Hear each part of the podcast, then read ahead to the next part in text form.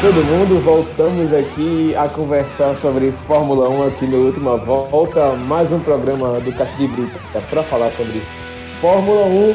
Então, um, um esporte que casa muito bem com o nome do nosso grupo de podcast, mas é uma situação que hoje a gente precisa falar, porque mesmo sem tendo corrida rolando, mesmo com a temporada ainda sem começar a luz verde, praticamente sem acender os motores por enquanto, mas a gente só teve só a parte dos treinos da pré-temporada, enquanto ia ter a primeira corrida, exatamente não aconteceu por conta dessa questão da pandemia de Covid-19, mas não é por isso que a Fórmula 1 está parada. Hoje a gente está gravando aqui às 10h24, começando esse, essa gravação desta quinta-feira, dia 14 de maio.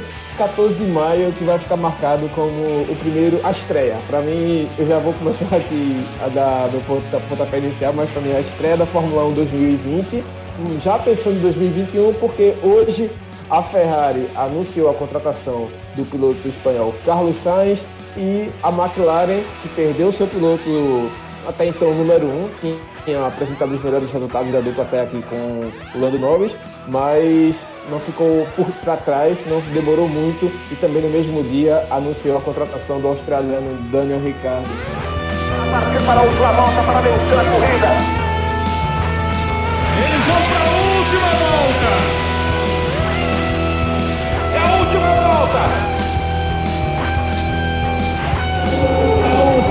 Volta para o Brasil! Hoje eu estou novamente com o Vitor que você já conhece muito bem, e também estou recebendo aqui Wagner Ponce. A gente sentou aqui para conversar nessa mesa virtual. Wagner Ponce, amigo meu lá de São Paulo, amigo nosso também. E seja muito bem-vindo, Ponce primeiro para quem as visitas, né? Então, abraço, companheiro, satisfação enorme te receber aqui. Se apresenta um pouquinho para a galera do Caixa de Brita que ainda não te conhece. Abraço, parceiro, satisfação enorme, velho. Salve, salve, galera. Bom dia, boa tarde, boa noite. Não importa a hora que vocês estão ouvindo né, esse podcast, é um prazer imenso falar aqui para vocês. E valeu mesmo, Diego, pelo, pelo convite, cara. Bom falar de Fórmula 1, bom falar de automobilismo, né? Em tempos em que a gente está sem, sem assistir corrida, acho que a gente fica com mais vontade ainda, mais ansiedade ainda que, em querer falar né, sobre automobilismo. Vitor, meu lindo, como é que você estava aí? Como é que você foi impactado com essas notícias de hoje? Que, meu amigo, foi uma bombinha, viu? Foi uma tijolada. Para mim foi total de surpresa. Eu estava tava trabalhando na redação, fui fazer uma pauta de, de uma área um pouco mais política. Quando eu voltei, é, liguei a TV, deixei na CNN, não estava nem escutando. De repente eu olho para a tela e vejo só de relance: Ferrari 2021. Levo um susto. Eita, será que anunciou? Paro tudo que estou fazendo, vou correndo pesquisar. Vejo que não só a Ferrari anunciou, como a McLaren também leva um susto, passa uns 10 minutos só refletindo, pensando no quanto isso muda tudo. Ainda bem que os meus patrões não escutam isso, porque senão eu levaria uma grande bronca. Mas, no caso, só para acrescentar uma coisinha que tu falou, Diego, eu não acho que seja a temporada 2020 começando. O título que eu daria seria mais ou menos: enquanto eu espero o início da temporada 2020, Fórmula 1 começa a temporada 2021. Perfeito, velho. Perfeito. O 2021 vindo antes de 2020, não vou discordar. Eu estava fazendo a cobertura para o Super Esportes pela manhã, mas focado primeiro no futebol, que, queira ou não, é o carro-chefe aqui em qualquer portal esportivo brasileiro, praticamente, exceto os que são especializados em, em áreas como o próprio automobilismo, inclusive mas assim, é, vinha postando as matérias, Náutico, Santa Cruz Esporte e tudo mais, e aí Anderson Malaguti, que é um dos nossos editores da, do caderno, fez o Bolinho, o Diego, olha, tem essa notícia aí do, do Carlos Sainz aí. Eu fiz, que história é essa? Sainz pra onde? Aí ele, vê aí, Ferrari, é o puta que pariu, chorou pro Ricardo, velho. Aí quando eu fui olhar, Ricardo da, da McLaren, eu, puta que pariu. Tipo, foi uma bomba estourando junto da outra. E aí, claro, né? Corri para fazer uma matéria, para atualizar o site também, até porque a gente está começando também a ter uma audiência interessante em relação a automobilismo também. A gente já tinha, na verdade, só que está começando a esquentar novamente, até porque é também uma paixão brasileira, é carnaval, é futebol e carro também, velocidade é uma... Você também que o brasileiro consome bastante. Ponce, como é que tu acompanhou, como é que tu recebeu essas informações aí desse dia de hoje, dessa quinta-feira? Então, Diego, é, tudo começou já essa uma especulação desde ontem, né? Eu participo de vários grupos é, de jornalistas que trabalham com automobilismo aqui em São Paulo, então desde ontem, digamos que as redações já estavam em movimento, né? Todo mundo esperando é, é, a confirmação do que poderia acontecer, né? É, assim que o Vettel confirmou sua saída ontem, é, o primeiro nome especulado foi o nome do Ricciardo, né? O Ricardo, ele, ele é, digamos que talvez seja o piloto é, que mais se encaixaria nesse perfil, no perfil que a gente acha, né? Só que o Matia Binotto é, deu um, fez um movimento diferente, né? Durante o dia, final do dia de ontem, a gente ouviu já algumas especulações de jornais vindo de fora da Europa, falando que de fora daqui, no caso lá da Europa, falando que o Carlos Sainz era o nome número um. E por incrível que pareça, uh, eu acabei recebendo, não sei, é, eu, não, eu não parei para entrar no outro esporte, nem nenhum site gringo para ver, mas o nome do o nome do Ricardo foi confirmado na McLaren até antes do nome do Carlos Sainz na Ferrari. Então talvez é, o Carlos Sainz, é, é a, no caso a, a McLaren, é, fez um movimento né, de confirmar é, um piloto já sabendo que o Carlos Sainz já estava para assinar e tudo mais, então a notícia foi até um pouquinho anterior da McLaren, mas óbvio, né? Um depende do outro, a saída de um depende do outro. Mas assim, quando confirmou o Sainz, eu me surpreendi. É, mas uh, você começa a pensar e analisar um pouco da situação, aí você começa a entender que talvez seja mesmo o nome certo. É um piloto de 25 anos, é um cara que já tem uma certa experiência, ele já está com seis temporadas na Fórmula 1, então, no caso, cinco, né, essa seria a sexta, essa de 2020, ele vai chegar ano que vem na sua sexta temporada, depois de seis temporadas. Então, assim, acredito que é um cara jovem, é, promissor, com experiência e que vai aceitar talvez essa condição de ser o segundo piloto do Leclerc, né? Que isso é óbvio que vai surgir. Pois é, acho que essa ordem aí de quem assinou primeiro, de quem anunciou tal, tudo, a gente vai confirmar ainda mais quando sair Drive to Survive da Netflix no final do ano que vem, né? Ou pelo menos em abril do ano que vem, né? Exato. Tá virando já uma, uma praxe, né? Não, e o curioso, né? É, vai ser aquela. É, é, vai, vai ser meio que um balde de água fria, né? Porque só tem especulação e eles não estão gravando nada. Não foi bastidores entre um GP e outro. Foi bastidores onde está todo mundo em casa. Isso aqui é curioso. Não sei como eles vão fazer para gravar isso. o velho, o velho, a turma tá trabalhando demais aí no Skype, no Hangout, tá crescendo as ações aí da Microsoft e, e do Google também. Mas vamos lá então, já que você já deu o pontapé aí, vamos partir para essa situação da Ferrari, a escolha da Ferrari no Carlos Sainz, 25 anos, ele que é um piloto da escola da Red Bull aí, que já lançou vários pilotos, pelo menos do que, dos que já passaram e também dos que já estão aqui na, no quadro atual da Fórmula 1. Mas 2015, 2016 e 2017 ele correu pela Toro Rosso, 2017 e 2018 correu pela, pela Renault, e 2019 ele perdeu espaço na Renault, a Renault contratou justamente o Daniel Ricardo, manteve o Huckenberg, escolheu o Huckenberg e não o Carlos Sainz, e o Carlos Sainz acabou patriado aí pela McLaren, correu no ano passado, esse ano faria sua, vai fazer, na verdade, né, a sua segunda temporada para a McLaren, anunciado já acertado com a Ferrari antes de começar a temporada, como o Vitor falou aí, e no ano que vem, e 2022, fechando com a Ferrari, como o Ponce falou, vai ser o parceiro do Charles Leclerc. Bom, Vitor, fica bem claro mesmo assim que o Leclerc é mesmo o primeiro piloto e o Carlos Sainz vai ser esse cara para dar munição a ele ou então tentar uma situação ou outra sair na frente do Leclerc, tipo, como é que tu vê essa situação dessa disputa? Porque Vettel parece que estava apanhando o menino de Mônaco aí, né? O que fala mais sobre a posição que Carlos Sainz vai assumir, se vai ser ser um primeiro piloto, de ser um segundo piloto, escudeiro, o cara que vai brigar. Eu acho que o que fala mais sobre o papel para qual ele foi contratado é a série do Vettel. O Vettel saiu, eu acho que é uma coisa muito ligada ao fato dele não ter mais esse, esse poderio todo dentro da Ferrari. Ele já vinha sofrendo essa. Nem a perseguição, já tem sido ultrapassado mesmo pelo Leclerc, e isso claramente não estava deixando ele confortável. O Vettel já deixou claro por diversas vezes que ele não tem controle emocional quando ele não é o melhor. Quando ele estava atrás do Hamilton, ele sempre fazia besteira. Depois, quando ele foi para trás do Leclerc, ele começou a fazer besteira dentro da equipe também. E isso está ligado à saída dele.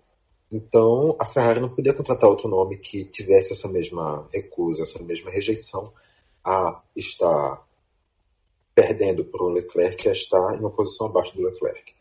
Eu acho que a contratação do Sainz é diretamente sobre isso.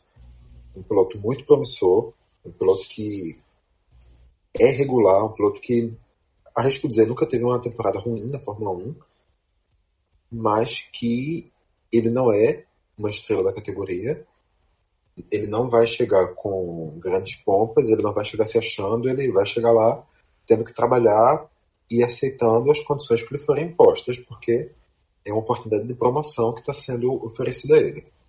E também, sobre outra coisa que tu falou, é, ele é um piloto da base da, da Red Bull e todos os pilotos que estão envolvidos nessa, nessa confusão toda são pilotos da base da Red Bull. A gente vê o Vettel saindo da Ferrari, o Vettel que dá para considerar de uma primeira geração da Toro Rosso, no lugar dele assumindo o Sainz, que é mais ou menos de uma terceira geração da Toro Rosso, e substituindo o Sainz, tendo o Ricardo, que é de uma segunda geração da Toro Rosso. Eu só fico um pouco curioso de saber quando é que o Sérgio Sete Câmara da quarta geração da Toro Rosso vai entrar nessa equação. Pois é, né? Uma hora ou outra pode ser que surja um espaçozinho para ele aí, mas quem sabe, né?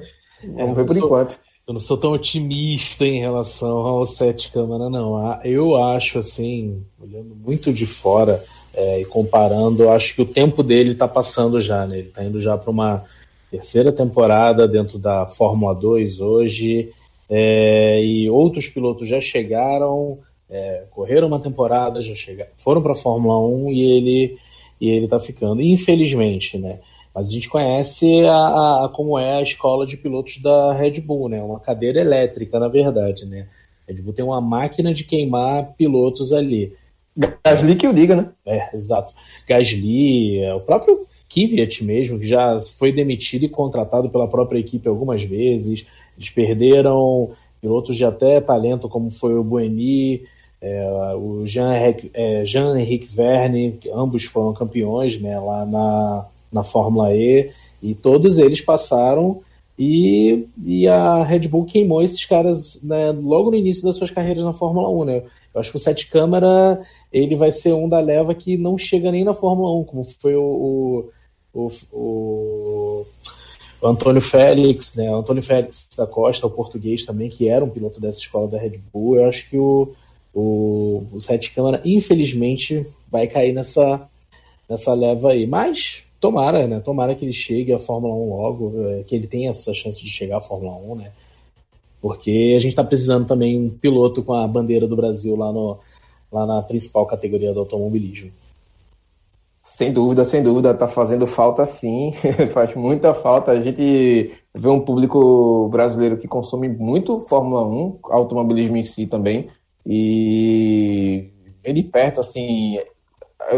Daqui de Recife a gente ficou um pouco mais distante, mas quando estiver em São Paulo, vi o quanto é, assim, no dia a dia, a galera conversando dentro do metrô, tal, sobre Fórmula 1, sobre piloto, tal, tipo, a galera muito antenada e consumindo informação. Realmente a gente precisa ter essa representatividade novamente na Fórmula 1. Mas, assim, queria fazer uma pergunta a vocês dois Eu nesse só, momento. Só Oi, lembrando que a gente vai ter o Grande Prêmio de Recife. Isso, esse dia vai chegar. Aí aqui no Pernambuco a gente vai ter essa representatividade. A gente vai ter as pessoas conversando no metrô, descendo da estação de Joana Bezerra e falando dos pilotos. A gente vai chegar esse dia. Estação Recife, dá para ir a pé. Se, se ó, o projeto, a, a, a, as curvas, as ruas seriam utilizadas, já está tudo desenhado já. Já tem já o projeto. É só algum, algum empresário chegar assim, ô maluco, chega aí, vamos conversar. Aí a gente conversa.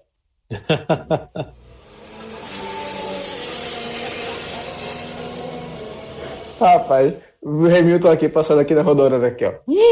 Hamilton não, né? Que daqui para lá já tem se aposentado, mas enfim. Mas assim, a pergunta que eu quero falar, fazer para vocês dois é: a Ferrari acertou em levar o Carlos Sainz, e aí a gente olhando todo o cenário que a gente tinha antes da, do anúncio em relação ao mercado, o próprio Daniel Ricardo, alguns outros possíveis nomes que a Ferrari poderia apostar, ou realmente, na opinião de vocês, levaria também o Carlos Sainz para ser parceiro do Leclerc? Uh, eu acho que, assim, é, pensando como, tentando pensar como um chefe de equipe e como o Binotto geralmente age, ele não gosta de grandes duelos dentro da própria equipe, né?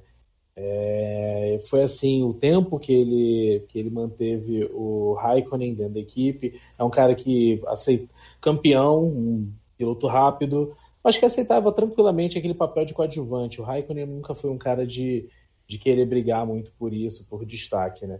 É, a contratação do Leclerc foi para o garoto pegar a experiência, para um dia assumir a titularidade da equipe, ser o principal piloto, né, no caso. Titularidade não, porque ele já era titular, mas ele, ele foi para foi assumir a posição de primeiro piloto para um dia.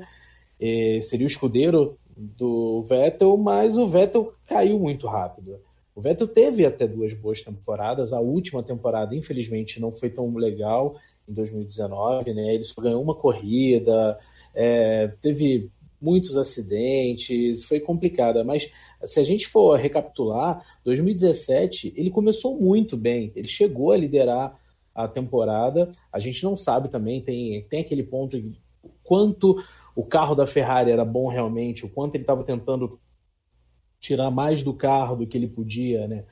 E acabou que o, que o Hamilton engoliu ele no restante da temporada. Ô, em 18, só, só para pontuar, a corrida que ele ganhou também, que corrida do caralho, viu, velho? A do, ah, do, GP da Alemanha foi foda. Bicho foi aquele foda. GP foi sensacional, cara. Aquela corrida do, do, do, da Alemanha que ele ganhou foi, foi monstruosa, né? É, e assim, ele, ele e, e teve o, o, ponto do. Acho que o declínio da carreira do, do Vettel foi na própria Alemanha.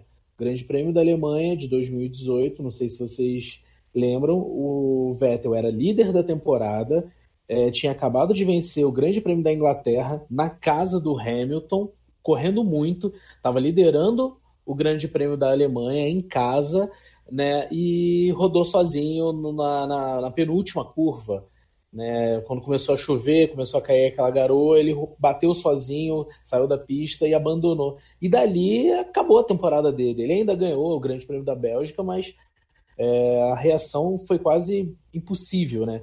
O Hamilton, depois que assumiu é, é, a liderança do campeonato. E aí a carreira dele foi só declinando, né? Tanto que ano passado o Leclerc colocou ele no bolso. O garoto já mostrou que veio. E em cima desse declínio, é, é, o garoto tinha que assumir a titularidade. Quanto ao. Desculpa se eu estou me alongando, mas quanto à decisão entre Ricardo, que era talvez o nome que a gente mais esperava na Ferrari ao invés do Sainz, o Ricardo já é um cara de 31 anos, né? Então, será que ele ia aceitar ser um segundo piloto?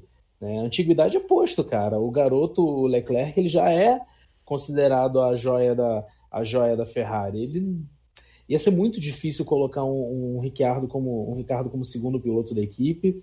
E ele também não aceitaria essa posição. E se você não, não define um papel titular, a gente poderia ter brigas que a gente está acostumado a ver, mas que a Ferrari não tolera isso, né? A Ferrari gosta de ter um primeiro e um segundo piloto. Vitor, também nessa? A linha de pensamento.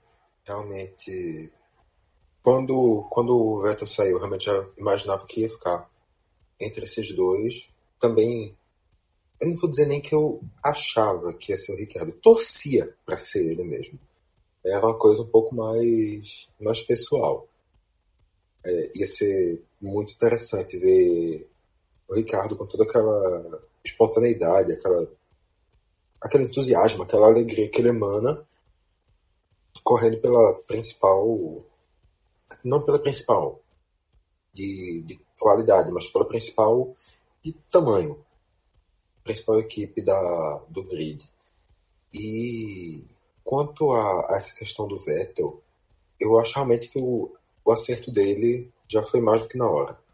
O Vettel, como se falou, que ele rodou no GP da Alemanha, mas isso não foi, está longe de ser a única oportunidade que ele tinha uma, uma boa oportunidade para si e ele acabou rodando. Corridas que ele estava atrás do Hamilton correndo segundo, ele errou sozinho rodou corridas que ele estava em terceiro atrás do Hamilton e do Leclerc. Ele rodou corridas que ainda no, com o Raikkonen na Ferrari ele rodou. O Vettel rodou muito sozinho. Chegou a um ponto que era, era ridículo já o que o Vettel estava fazendo. O Vettel estava sendo seu principal rival da, da Ferrari. Virou meme fácil, fácil, fácil. Fácil. Ele ele estava se perdendo já. O declínio realmente foi foi instantâneo. Dois anos atrás, o Vettel era um piloto que se dizia, se acreditava que ele não estava tendo esses bons resultados. Ah, não, porque o carro da Ferrari não é tudo isso em relação ao carro da Mercedes, mas ele, ele provou que ele realmente não tem essa condição. E, para mim, pelo menos, ele colocou em dúvida se algum dia ele já teve essa condição. Eu passei a questionar toda a carreira do Vettel depois das últimas coisas que eu vi dele. Não sei se foi porque o emocional dele realmente se desequilibrou, ele perdeu tudo. Mas o Vettel teve um declínio absurdo. E o Sainz realmente era um nome que já vinha em crescimento, já vinha apresentando bons resultados. Eu acho que é um grande nome. Eu entendo também essa situação do, do Binotto de ser um cara apaziguador, de não, não apenas não gostar de trabalhar com conflito, mas também não saber lidar com conflitos, que quando o, o Matheus Binotto, chefe da equipe da Ferrari, teve que lidar diretamente com as primeiras guerras de ego entre o Vettel e o, o Leclerc, ele não soube gerir a situação, e isso também é uma forma de se proteger disso, evitar que esse problema surja com essa essa clara diferença entre os pilotos e que provavelmente não entra na Ferrari é a torcida para o Leclerc se sair muito melhor.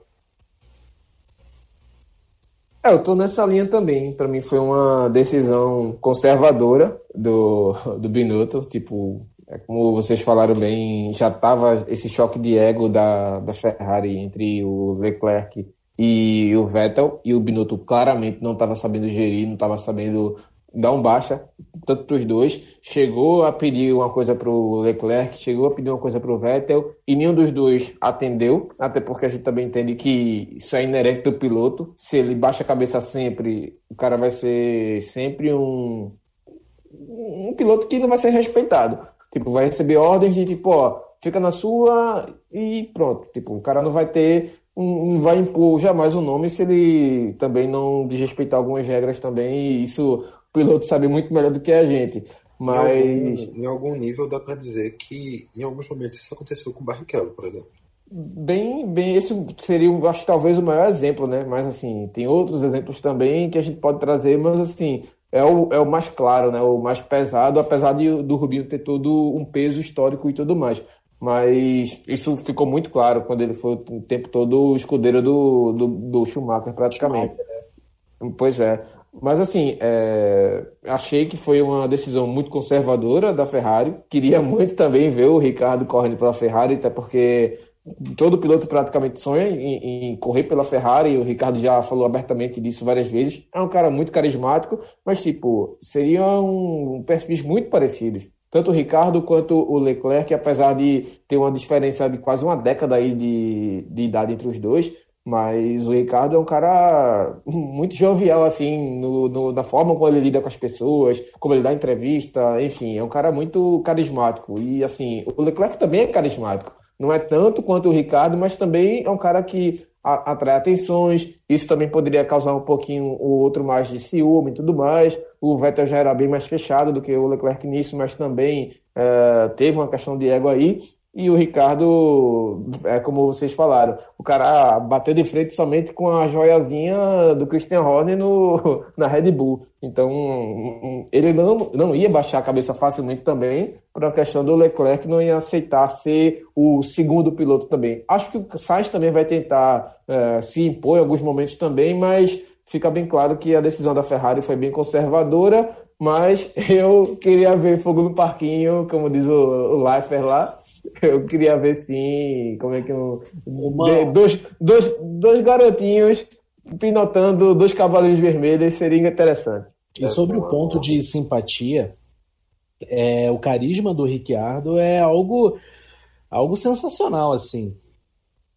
Ele, ele é um dos mais queridos é, entre o público de qualquer país, entre as crianças ele é um dos mais queridos, e se você for ver qualquer pesquisa de popularidade que tem referente à Fórmula 1, e tem algo que prenderia muito ele à Ferrari, né?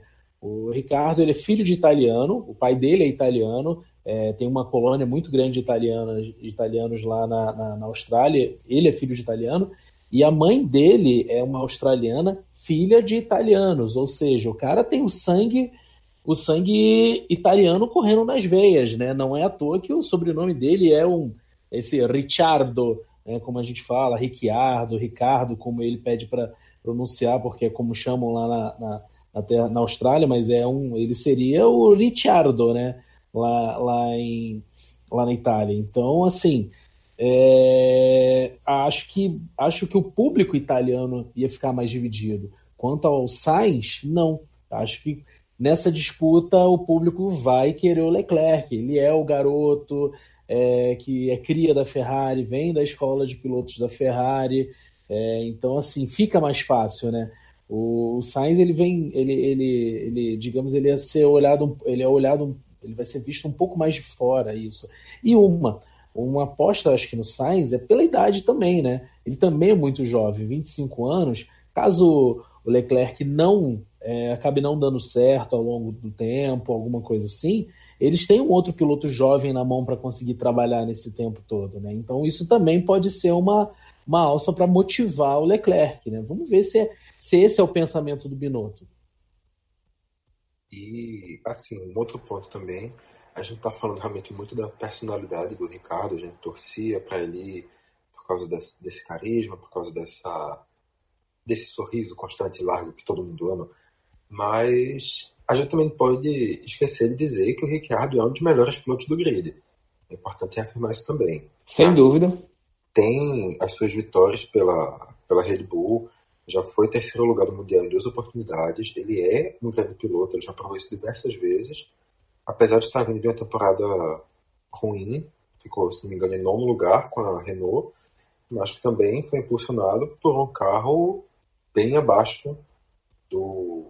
Não, não sei se dá para dizer que foi abaixo da expectativa, porque já se sabia que nesse primeiro ano a Renault ia ter um carro ruim, mas abaixo da média. E também, convenhamos, um dos impulsionadores para a saída de Ricardo da, da Renault, também já mediantando aqui um pouquinho no tema, é essa situação do coronavírus, que impede ele de, de ter um segundo ano, que seria o ano que a Renault poderia vir a crescer e que também ele já estava tendo alguns atritos internos lá dentro, então aproveitou e pegou o carro.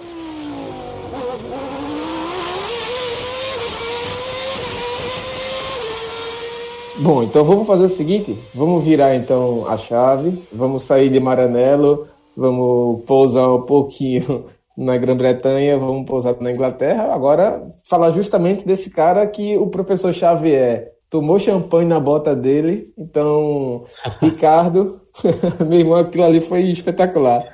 Ricardo anunciado pela McLaren como piloto para as duas próximas temporadas e aí vai ser parceiro de Lando Norris. Meu amigo, eu não quero nem imaginar com a, a zona que vai ser o, o paddock lá da, da galera da McLaren. Os mecânicos que se virem para se lidar com eles dois. Olha, As redes sociais vão ser uma beleza. com certeza. o Norris é um dos caras mais engraçados nas redes sociais. Então, É, o Ricciardo é outro também, então com certeza isso vai ser sensacional. Ah, aquele chapeuzinho do Norris é espetacular. Mas olha, Mas... você está falando, você tá falando que não quer ver como é que vai ser para a McLaren administrar isso. Eu tô mais curioso, sem querer já adiantar outro papo, eu queria, eu tô mais curioso é para ver a cara do, dos dirigentes da, da, da Renault, né? A cara do Círio Abdi, não vou saber pronunciar o sobrenome dele, Abdutebu, mas do Cyril, é, a cara dele não deve ser das melhores no início dessa temporada que vai começar agora, tendo que trabalhar com, com um piloto que ele apostou, né? Ele vendeu o nome do, do Ricardo para pro, os chefões, né? Para os CEOs lá da, da Renault e contratou o cara, peso de ouro, e o cara vai ter que correr o resto desse ano com ele, né? Isso vai ser isso também que eu tô curioso. A gente vai chegar já já na situação da galera da França, porque eu tenho certeza que o Christian Horner vai vai, chegou, ligou, ligou, com certeza, ligou para ele assim, ó. Ei, aquele piloto que tu levou, te deu uma perna da porra, mas aí a gente, a gente vai chegar nessa situação do, do menino Sírio que tá, tá, deve estar tá coçando o restinho dos cabelos que tem. E disso eu entendo. Mas o. Ai, meu Deus. Mas, enfim, o Ricardo, velho, acertando aí com a McLaren. Foi o melhor nome que a McLaren poderia ter ido buscar para substituir o Carlos Sainz. Teria, poderia ter esperado um pouco mais, assim, porque assim, o Alonso já tinha sinalizado que queria voltar. E a gente também vai falar mais do Alonso já já quando a gente pontuar um pouquinho a Renault mas tinha um ranço, né? O Alonso saiu muito ruim, assim, a relação dele com a McLaren, ele soltou os cachorros para a McLaren praticamente, e, realmente tinha suas razões, mas o Alonso é o Alonso, né, velho? Não tem papo na língua, ele não mede palavras, ele fala o que vem na telha, foda-se, e depois talvez ele se arrependa ou não, como ele se arrependeu, mas assim, a palavra doeu, né? Então a galera meio que guardou esse ranço. E aí, já vou dando aqui minha opinião. Acho que se era o que tinha, tipo, estava em aberto, achei uma ótima pedida, até porque a McLaren está crescendo muito nos resultados. Teve esse pódio aí com o Carlos Sainz na temporada passada, depois de muito tempo sem pódio, e isso, é, queira ou não, depois da McLaren ter uma, uma decaída que chegava até a comparar com a Williams e tudo mais, de tipo, ó, oh, será que a McLaren vai tomar o mesmo rumo aí da, da galera da Williams também, que tipo, é, é uma puta da equipe tradicional, vários títulos, mas entrou numa, numa espiral que para sair tá difícil. Mas não, a McLaren deu uma, uma repaginada aí, mudou muita gente e voltou a bons resultados. E agora encontra um piloto bom, experiente, como o Vitor falou, um dos melhores pilotos do grid, que sabe correr. E agora vai ter um motor. Parabéns, Ricardo. Ganhou um motor. Mas assim, Diego, só um, só um pontinho no que tu falou. É, eu não acho que a, McLaren estava seguindo os passos da Williams. Eu acho que a Williams seguiu os passos da McLaren. Porque esse fundo do poço da McLaren veio antes. Sim. Não chegou num, num poço tão fundo. Mas o, o negócio começou a descarrilhar primeiro na McLaren. Quando saiu o Hamilton, já começou a cobrir ali, né? É, a Sim. saída da. A saída da, da, a saída da McLaren, da, da Mercedes, né? Quando a Mercedes deixa de ser a, a a parceira da McLaren e monta a própria equipe, é, começa a, dar, a fornecer motores de uma segunda linha para a McLaren, já foi um declínio, né? Aí eles perdem o principal patrocinador na época e não que falta grana para a McLaren, não é o caso, mas falta de essas, esse tipo de falta de apoio de parceiros é, são essenciais e mais até o da, da Mercedes, né? Fecham com a Honda, é, não tiveram paciência para ficar com a Honda, muito por conta do Alonso, né? Tanto que a gente já teve grande prêmio aí com vitória, vitória, segundo lugar e, e segundo lugar da, da, da, Honda, né? Agora junto da, da Red Bull. Então tem, tem, tem muita coisa errada. Acho que foi o problema da McLaren foi, uma, foi um problema de falta de parceiros e quando ela podia ter esperado um pouco mais ali no caso da Honda, ela não esperou, né? Então, acho que um pouco disso também, né, para a McLaren.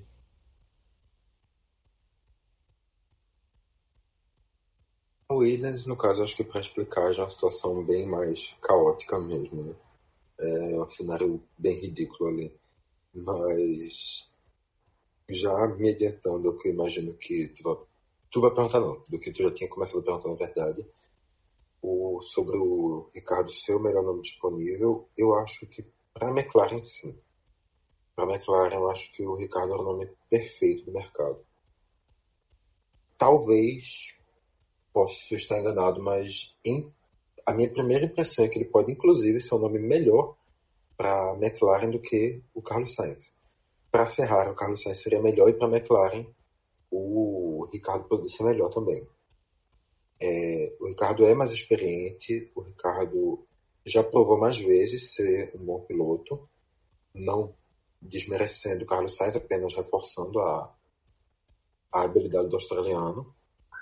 E isso pode ser um, realmente um ponto que vá ser o diferencial para consolidar a reestruturação da McLaren, que a gente já viu começar no ano passado com o, uma dupla jovem, formada pelo Sainz e pelo Norris, que agora vai ter sua segunda temporada em 2020, e que em 2021 já vai estar correndo com um motor novo. Tava, nesses dois anos a gente teve com motor Renault, a partir de 2021 vai estar com o motor Mercedes, vai estar com um piloto melhor, vai estar com o Lando Norris, já com mais dois anos de experiência. Então, tudo no caminho para dar certo. E também, querendo ou não, essa limitação de, de gastos que não está indo exatamente para o caminho que deveria ir, mas ainda assim está apresentando algum mínimo de evolução em relação ao que é hoje, também pode tornar a categoria um pouquinho mais competitiva e fortalecer ainda mais a McLaren em relação aos rivais, quem sabe voltar a ser uma equipe que consiga beliscar algumas vitórias. Ô Vitor, então deixa eu te aproveitar então para fazer uma pergunta, um papum para tu. Quem ganhou nessa história então? Tipo, quem saiu melhor nessa situação? A Ferrari ou a McLaren? Vocês saíram. As duas saíram com vitórias daí. Não sei precisar quem ganha mais, mas as duas ganham. O Vettel na verdade, se for para considerar em relação aos que estavam antes, com certeza a vitória da Ferrari, porque o Vettel realmente estava em uma queda fora da, de qualquer curva. Mas pensando realmente em uma média e com os pilotos trazidos, eu acho realmente que foram dois grandes acertos e que vão trazer duas evoluções para as equipes. E dentro de cada contexto, realmente vão ser equipes, equipes que vão conseguir competir melhor com a, com a Mercedes, provavelmente, a partir de 2021. Mas então, das duas, você fica com a Ferrari? É, se, a Ferrari ganhando ali por três décimos. Bom, então, como eu acho o contrário, acho que a McLaren ganhou mais nessa dividida aí. Tipo, acho que vai somar mais para a McLaren o Ricardo do que o Sainz vai somar para a Ferrari. Então, Ponce, pega essa travada aí, vai nessa bola dividida, decide quem é que tu acha que ganhou mais aí nessa situação. Na cara, eu eu sou meio eu sou meio eu sou até como é que eu, como é que eu posso falar? Eu sou bola vencida nessa, cara. É, eu sou muito fã do, do Ricardo. Então, eu acho que quem levasse ele ia sair na melhor. Lógico, Ferrari tem um carro muito mais bem desenvolvido, apesar dos testes da pré-temporada desse ano não falarem muito bem sobre isso, não defenderem muito bem esse argumento, mas a Ferrari tem um histórico das últimas temporadas melhor, né? A McLaren vem em crescimento. É, Para 2020, a gente tem aí um carro que deve ser a base desse ano, porém com o motor Mercedes. Então, é, acho que o motor vai fazer muita diferença para a McLaren. Acho que é o que falta hoje para eles. Todo mundo sabe é, que a Renault, ela, ela aos quatro cantos, o, o, a Red Bull reclamava, o Horner reclamava o tempo inteiro do, do motor Renault. Então, assim, é, a gente viu boas corridas da McLaren ano passado, mas se, talvez se tivesse um motor um pouco melhor, ela beliscaria. Acho que a McLaren hoje já consegue chegar é, hoje não, mas para 2021 a McLaren já consegue chegar ali na briga entre a quarta e a terceira equipe do pelotão, é um chute. Isso para eles é uma vitória maior do que para uma Ferrari continuar em segundo, né? Acho que quem cresce mais é a McLaren. Por mesmo que a Ferrari esteja indo um pouquinho à frente, é, o crescimento da McLaren é maior e com o Ricciardo, que é um piloto experiente, é, rápido, acho que tende a ser, a ser a, a equipe que venceu, digamos assim, essa, essa batalha.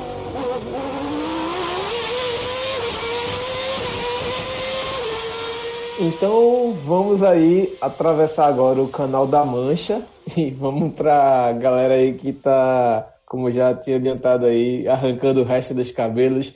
Sírio viu meu amigo, você perdeu o cara que você jogou como a principal carta, tirou um as da, da, da manga, ferrou um pouquinho a Red Bull, porque a Red Bull queria continuar com o Ricardo, ficou muito bem claro isso. O Christian Horner meio que sentiu também um pouco o baque, mas assim, Christian Horner no instante se reergueu, né? Tá, beleza, tal, fez uma de rogrado ali, deu uma perna de volta acertando com a Honda e largando o motor Renault. E a Renault agora leva essa rasteira também do Ricardo, que vai para a McLaren e deixa, por enquanto, vai correr ao lado do Esteban Ocon, que está emprestado pela Mercedes a, a Renault. Mas Círio Abiteboul pode chegar a uma situação ano que vem de não ter, pelo menos, muito provavelmente vai acertar com dois pilotos, claro, mas hoje, hoje, se ele olhar para 2021, ele não tem piloto. Então, meu amigo, o homem está desesperado. Viu? O contrato deu Ocon por dois anos. Dois anos, né? Mas assim, é, eu tinha lido que a Mercedes poderia puxar, né? Se quisesse, né? Tipo, teria essa prioridade. prioridade né? Ah, tá. Não, realmente é. esse, essa vantagem não estava sendo não. É, a prioridade é da Mercedes. Ele tem um contrato, ele é cedido, né? Por dois anos a, a, a Renault. Mas, por exemplo, se o Bottas não renova, o Ocon pode ser chamado para correr por lá ano que vem. Isso é que eu é o curioso, mas assim. Aquele clássico empréstimo com opção de volta. Exato. é, tá emprestado, mas quando eu quiser eu pego de volta, tá bom? Pois é, mas aí, tipo, é tipo, é, pronto, é como o Flamengo tá fazendo com o Thiago do Náutico, tipo, ó, não vai jogar, bota aí, mas assim, vai voltar, viu? Então, bom, mas vai depender muito do que o Ocon vai mostrar esse ano também, né? Mas a gente vai chegar já já nele, mas o que está se passando agora? Eu estou tentando de todo jeito sentar na cadeira assim do Ciro Abiteboul e olhar o que, é que tem. Porque, tipo, os motores cada vez perdendo mais prestígio, todo mundo saindo reclamando bastante dos motores da Renault, praticamente. Só vai ter uma, uma equipe correndo com o motor Renault esse ano, que é a própria Renault. Então, é uma situação que não está muito boa, não. Está perdendo receita, está perdendo esse ano ainda corre a, a McLaren. Ainda corre, é né? verdade, verdade, verdade. Bem, bem lembrado. Já tô, já tô com a cabeça de 2021 já. Sim, é. a temporada desse ano vai ser uma grande pré-temporada para 2001 valendo o título. Basicamente vai ser isso, né? É, total. O calendário, calendário, a gente vai ter até uma quantidade grande de corridas pelo que é o planejamento da FIA, mas é, não vai ter desenvolvimento desses carros. Esses carros vão seguir da forma que começam o ano e terminam. E existe uma probabilidade muito grande do, o, do desses carros permanecerem para o ano que vem. Ninguém vai desenvolver nada muito novo. É, basicamente serão os ajustes e, e os desenvolvimentos normais. Mas ano que vem vai ser uma extensão dessa temporada, porque o regulamento novo que começaria em 2021 só em 2022, né? Exatamente. E aí a gente já conversava, Ponce, antes do, do programa a gente apertar o REC aqui, e você falava sobre a possível cartada aí que a Renault daria, pra, porque para também não sair tanto por baixo, né? Já tentaram essa cartada de sair por cima do Ricardo, ok, ficou elas por elas, a, a, a Red Bull trocar o motor Renault pela Honda também ali meio que equilibrou aí, mas Agora o baque foi grande, né? A, a cartada seria Fernando Alonso. Então, né? Imagina que o cara tá jogando poker, já levaram as fichas todas dele, ele já tá lá na fase final, tá no all-in dele, né? É a situação do Círio agora. Ele precisa de um nome, um nome forte para ano que vem. Ele vai ser muito cobrado é, pelos, pela, pelos, pela diretoria da equipe, né, pelo, por quem manda na marca Renault e colocou ele lá. Então, assim, ele precisa de um nome. Se ele não levar o Alonso, que é o queridinho até do torcedor é, francês, da, do público da Renault, ele é um queridinho também da, da, da diretoria, porque foi campeão por lá, é, teve uma segunda passagem onde ele conseguiu vitórias. É, ou é o Alonso, ou, ou, acho que a cadeira do Sírio vai ficar também disponível para 2022, né? Vitor, 2005 e 2006, eu acho até que se acerta com o Alonso, acho que até a mudança do, da pintura, viu? Sai aquele preto ali, bota o azul, porque dá, mexe um pouquinho, né, com o imaginário do torcedor da Renault, né? Se realmente colocar o Alonso de volta, tem que, tem que apelar para nostalgia. Se não apelar para nostalgia, tá perdendo dinheiro. E convenhamos, dinheiro é uma coisa que a Renault não tá podendo brincar muito nesses dias, porque, como eu já falasse, tá perdendo é, equipes constantemente que corriam com seu motor. Até recentemente tinha duas, as duas equipes da, da Red Bull. Passou a ter só uma, a McLaren, agora vai ficar só com ela mesma. Ninguém vai pagar pelo motor dela e unidade de potência é caro. Para você vender um motor para outra outra montadora, você não vende barato não. Já o que vai cair a menos. 2020 vai ser um ano de baixíssimo rendimento na Fórmula 1, porque não está tendo corrida, o planejamento está completamente diferente, patrocínios vão ser afetados e tudo mais, menos dinheiro também.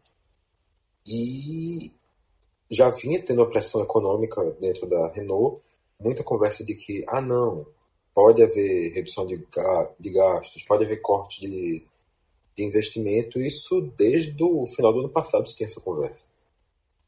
E agora é muito mais provável que isso ganhe força. Então, a Renault não pode perder dinheiro. Independente do que a Renault fizer, vai ser uma coisa pensada no dinheiro. E nisso o Alonso realmente pode ser uma, uma alternativa.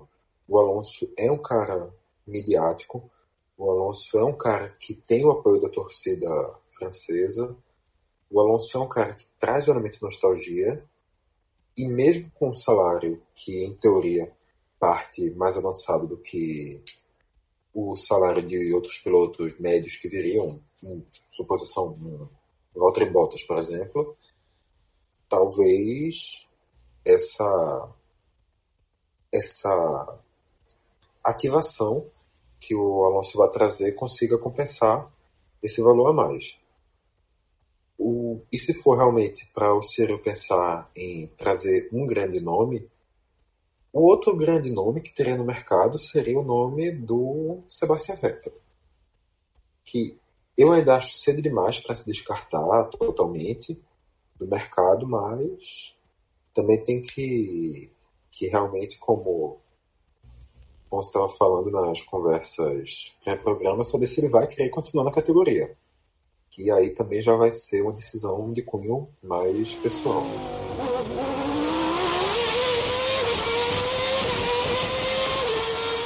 Pois é, a gente falou um pouquinho do Vettel e, tipo, voltando um pouquinho mais também o foco para ele, como é que fica a situação do cara agora? Vai se aposentar mesmo? Espera esse, esse contato da Renault, ou quem sabe até da Aston Martin, que vem no ano que vem no lugar dessa Racing Point, e no, nos testes da pré-temporada foi muito bem, mas mesmo assim a Aston Martin vai ter aí o Sérgio Pérez, e acho que o, o papai Stroll vai manter o filho em Betina. Acho muito difícil ter um, um, um espacinho para ele lá. Mas assim, é aposentadoria mesmo a situação do Vettel ou uma reviravolta e das reviravoltas a Mercedes querer um filhinho da casa para correr junto do, do, Hamilton no ano que vem?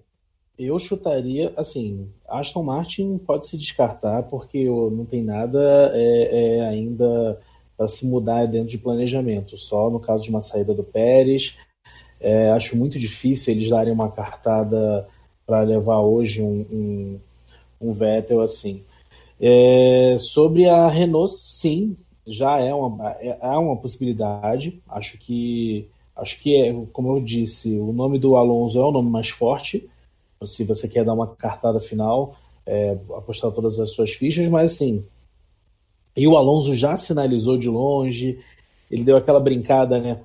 Ele postou uma foto assim que confirmou a saída do, do, do Ricardo, ele postou uma foto no Twitter da, do título dele de 2006 com a galera toda vestida, a torcida inteira é um safado. Né? vestida, vestida é, é, a torcida dele, né, vestida com as roupas, as cores da Renault, né?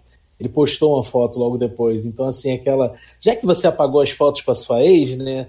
Então tô aqui. Oi sumida. Oi sumida. Vi que você apagou suas fotos com a sua ex, né? Mas sobre o Vettel, é, eu acho que ele, ele, ele esperaria uma, uma proposta de Mercedes. Eu, no lugar dele, se não for para ir para Mercedes, acho que eu ia. Vou lá, volto para a Alemanha, vou andar de DTM, ou então vou, vou fazer o caminho natural dessa galera, vou andar de. vou tentar ganhar uma alemã na vida, sabe? Acho que é o caminho natural. O cara tem 32 anos, então já, já, já ganhou tudo. Ele, ele é o piloto mais jovem da história da Fórmula 1 a vencer uma corrida, a fazer uma pole, a ser campeão.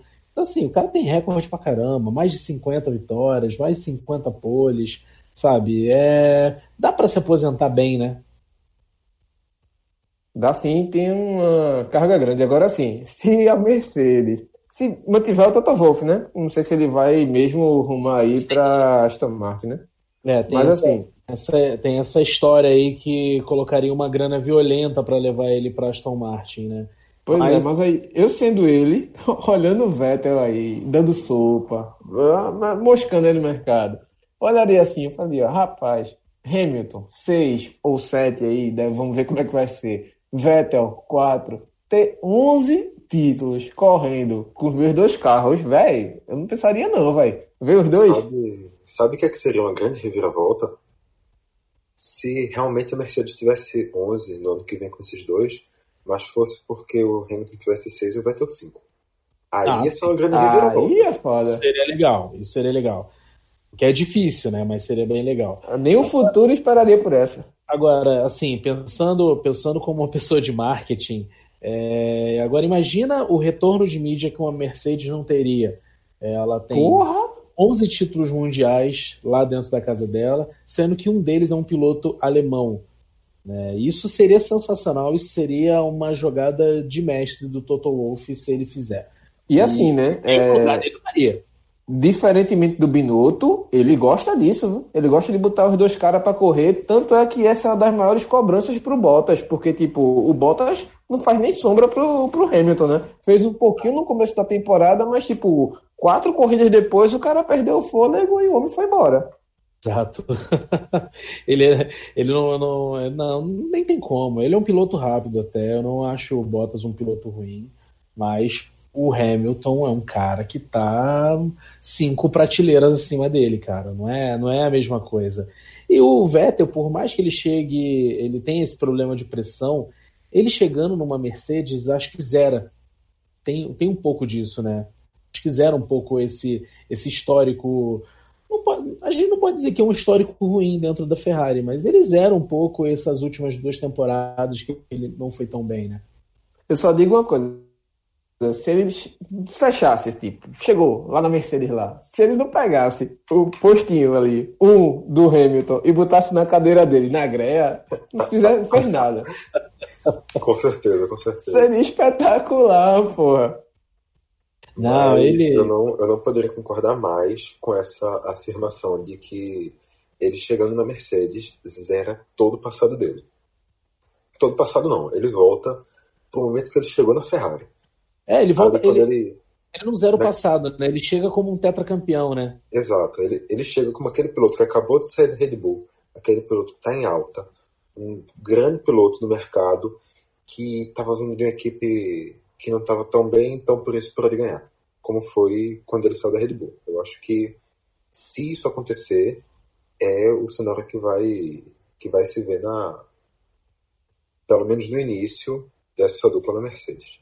Gente, só uma curiosidade, o Vettel, ele, ele foi tetracampeão aos 26 anos de idade. O Vettel só tem 32 anos de idade. Então, assim, a gente às vezes olha assim, ah, não, pode se aposentar. A gente tá falando de um cara se aposentar aos 32 anos de idade sendo tetracampeão do mundo. É, ao mesmo tempo que, pô, o cara ganhou tudo, dá para parar? Dá. Mas ele só tem 32 anos. Ao mesmo tempo que a gente fala do nome do Alonso, que é um cara que vai fazer 40, né? Pois é, pois é, meu velho. Ou seja, o é, cara ia é chegar motivado. É exatamente por esse questionamento da idade que eu tenho tanto receio de ver o Vettel se aposentando. O, eu não acho que combine muito com a personalidade do Vettel de ser um cara que quer estar tá lá dentro, de se aposentar assim tão cedo. É diferente, por exemplo, da posição do, do Rosberg. O Rosberg não queria estar lá dentro. O Rosberg queria ganhar. No momento que o Rosberg ganhou, ele disse: tá bom, eu já concluí tudo que, que eu quero. Mas o Vettel tem uma pelo menos do que eu sinto, a posição do Vettel é sempre: eu quero fazer o melhor que eu consigo fazer aqui dentro. Não é eu quero ganhar. Porque se fosse por isso, ele já tinha. Ele já não estava mais com essa mesma gana. Ele, o Vettel tem uma disputa para se superar. Então ele não tem ainda, em teoria, um motivo para parar. A não ser realmente que as oportunidades que apareçam sejam uma proposta da Williams ou uma proposta da Haas. Aí é melhor realmente pendurar as luvas. Uma, uma coisa que uma coisa que é, é muito pessoal né, essa decisão. E acho que essa decisão do Vettel é, vai ser baseada nisso. Dependendo do, do, do cenário que foi apresentado para ele é melhor ir para casa é melhor buscar novos ares em outras categorias. Enquanto a gente já olha muito o Alonso, ele é um cara que aos 40 anos de idade, ele é, foi só bicampeão, bicampeão só de Fórmula 1. E é um cara que tinha um talento para ter aí é, pelo menos mais três ou três títulos, dois ou três títulos, digamos, né? Só que algumas escolhas erradas, algumas movimentações erradas em sua carreira é, tiraram isso dele. E aí o tempo passou e ele continuou com a mesma gana. Só que ele continuou dando cartadas de forma errada, né? Esse, essa, esse nome que a gente fala muito dele, do Alonso voltando para uma, uma Renault, é basicamente uma coisa nostálgica. É como um grande jogador de futebol que passou a, a carreira inteira jogando na Europa, né? E agora, aos 38, 39, 40 anos de idade, resolve voltar para o Brasil para jogar no time que foi revelado, no time que foi campeão, né? Seria uma, uma coisa mais nostálgica do que em relação à performance, né? Grafite voltando para Santinha para subir para a Série A, né? Sim, sim, com certeza. mas eu, eu, tenho muitos questionamentos se Alonso conseguiria ainda levar a Renault para a Série A, mas tudo bem. Bom, pelo é. menos brigar por um pódiozinho, brigar para uma pole, tentar brigar para ganhar uma corrida, alguma outra coisa ali, acho que ele conseguiria. Quem sabe, né? Mas assim, é, precisaria ter motor, né? É aquilo. Vão ser já três anos fora da Fórmula 1, se isso acontecer. 2019, Sim. 18, 19. Não, 19, ele, ele, correu 18, é só 19 e 20. É, dois anos fora, 19 e 20. E lembrando que também vai ser uma das maiores reviravoltas da história do automobilismo. Porque a gente fechou 2019 com especulações de que Alonso poderia correr na Stock Car Brasil. E a gente está abrindo 2020 pensando é na possibilidade de Alonso voltar para a Fórmula 1. É, é, lembra que lembra que o vamos lembrar que o Schumacher ele ficou três anos fora, né, e voltou para a Renault no início desse projeto aí da Renault não, desculpa, Mercedes no início desse projeto aí, né, foi uma forma de agradecimento pelo que a Mercedes fez no início da carreira dele. Ele voltou para esse projeto e tá aí o projeto que ele começou é um dos mais vencedores dos últimos anos da Fórmula 1, né? Total. E só uma coisa que. Não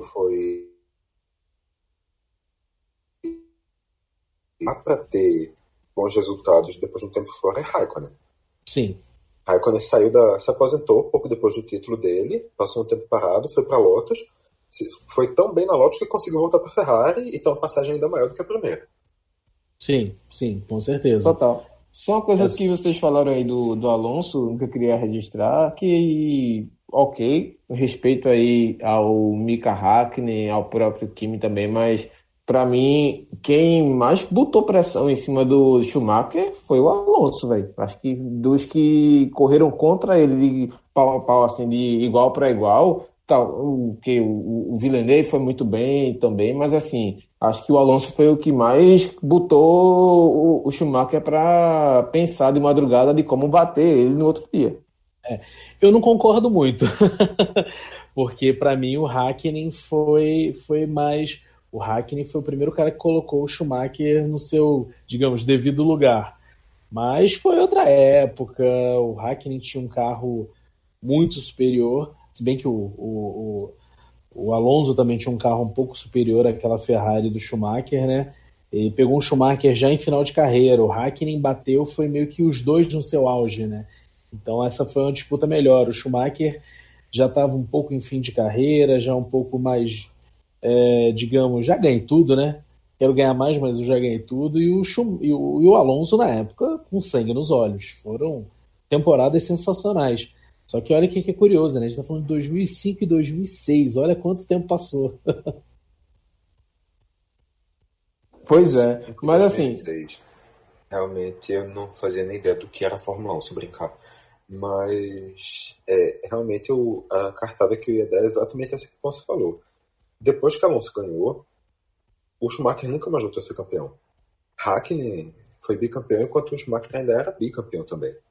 O Hackney chegou a igualar o Schumacher. Eu acho que, que a disputa com o Hackney também é bem mais marcante que com o Alonso.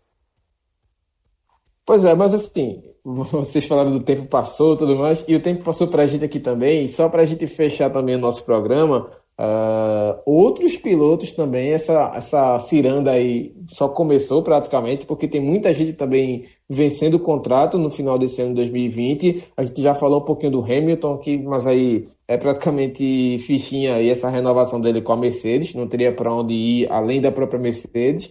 Tem o Bottas, que está vencendo o contrato, que a gente já também falou um pouquinho dele, mas tem Alex Albon, para vencer com a Red Bull o contrato.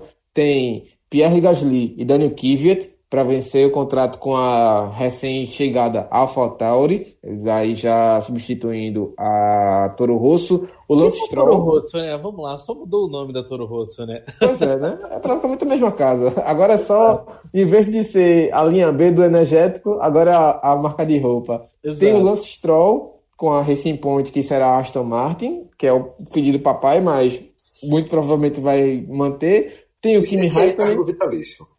É, praticamente. É. Tem o Kimi Raikkonen, tem o Antônio Giovinazzi, tem ambos pela Alfa Romeo, Kevin Magnussen e Roman Grosjean, meu Deus, e tem Nicolas Latifi pela Williams. Eu Quem acho... para vocês aí vai surpreender? Eu acho que, vamos lá, rapidinho. É, eu peço que, o, que, o, que a Raj renove contrato com o Grosjean e com o Magnussen, cara. Eu quero ver mais temporadas do Drive to Survive cada vez melhores. Né? É o momento mais esperado é quando começa a falar da Haas, cara, no seriado. Então que fiquem lá por tempo. Mas falando sério, eu eu eu chuto muito. É, a gente falou de McLaren, eu chuto muito nessa temporada de 2020 que está para começar ainda. Eu chuto que esse ano a McLaren é a equipe que mais vai beliscar lá na frente. Eu acredito muito no desenvolvimento deles. E, e acredito que a, a, a, Aston Martin né, deve ser, como eles provaram na pré-temporada, né, deve ser a equipe a ser batida. Tem o Pérez, que é um bom piloto. É, o Stroll tem melhorado muito, mas a gente não aposta muito nele, né? Não adianta quando, quando o cara não tá ali só por méritos, a gente começa a desconfiar, né? Mas o Pérez é um bom piloto ainda, é, é um cara que provou que sempre que andou em equipes intermediárias, ele andou até mais rápido que o carro em alguns momentos. Eu chutaria ali. Eu já vou adiantar aqui meu chute. Eu fiquei encantado pelo que o Alex Albon fez no Brasil. Tipo, ver essa corrida do lado do Ponce e, velho, foi muito bonito que esse moleque pilotou do Brasil, velho. E Hamilton, para mim, fez a maior cagada da vida dele, foi tirar o álbum do pódio. Foi bom pro Gasly, né? Ganhou aí nesse, nessa luta pelo primeiro pódio com o álbum. Foi o segundo lugar na, na corrida, inclusive, mas o álbum teria todos os méritos para fazer essa dobradinha com a Red Bull aí. e merecia, mas enfim. Uh, eu acho, acho que... que... ele renova, hein? Ele é um cara que eu acho. Você falou de fim de contrato, ele com certeza ele renova, cara. Um piloto rápido, do jeito que a, a, a Red Bull queria ali para acompanhar de perto o Verstappen, para colocar uma pressão em alguns momentos. Acho. É, é que eu, eu, como é uma equipe grande, eu não acho que surpreenda mais. Eu espero já bastante coisa do álbum, né? Pois é, fez mais pontos do que o Verstappen na, na volta, né? Na, na segunda parte da temporada, mesmo assim. Sim. Mas assim, quando é ele o meu palpite é o, é o álbum. E o teu palpite, Vitor? Só aqui de, de, dar um palpite, queria lembrar uma coisa que tu falou que a renovação do Hamilton é fichinha, mas a certeza de que a renovação do Hamilton é fichinha também veio hoje. Hoje também é o dia que marca isso. Porque total, ainda existia total. Uma, uma especulação do Hamilton ir para a Ferrari, se falava nisso, não era nem de longe a especulação mais forte, não vinha sendo a conversa dos últimos dias, mas já foi uma coisa muito falada nos últimos meses e que agora não tem mais esse espaço para ele. Se o Hamilton quiser sair da Mercedes, provavelmente ele vai ter que encontrar seu lugar em outra categoria. O que, no caso, já garante a renovação do Hamilton, a não ser que ele venha se aposentar. Enquanto essa, essa questão de, de surpreender, eu acho também que eu queria, na verdade, eu tinha, eu tenho assim essa esperança, esse sonho de um dia voltar a ver a Williams. Eu acho que no momento que a Williams fizer alguma coisa vai ser uma surpresa, mas a gente não tem nenhum sinal de que isso vai acontecer nesse ano. Mas o, uma surpresa que eu acho, não é nem tão surpresa, porque eu acho que todo mundo já está esperando um bom ano, mas em relação ao ano passado, que pode ter um, uma grande melhora, é a Mercedes de Rosa.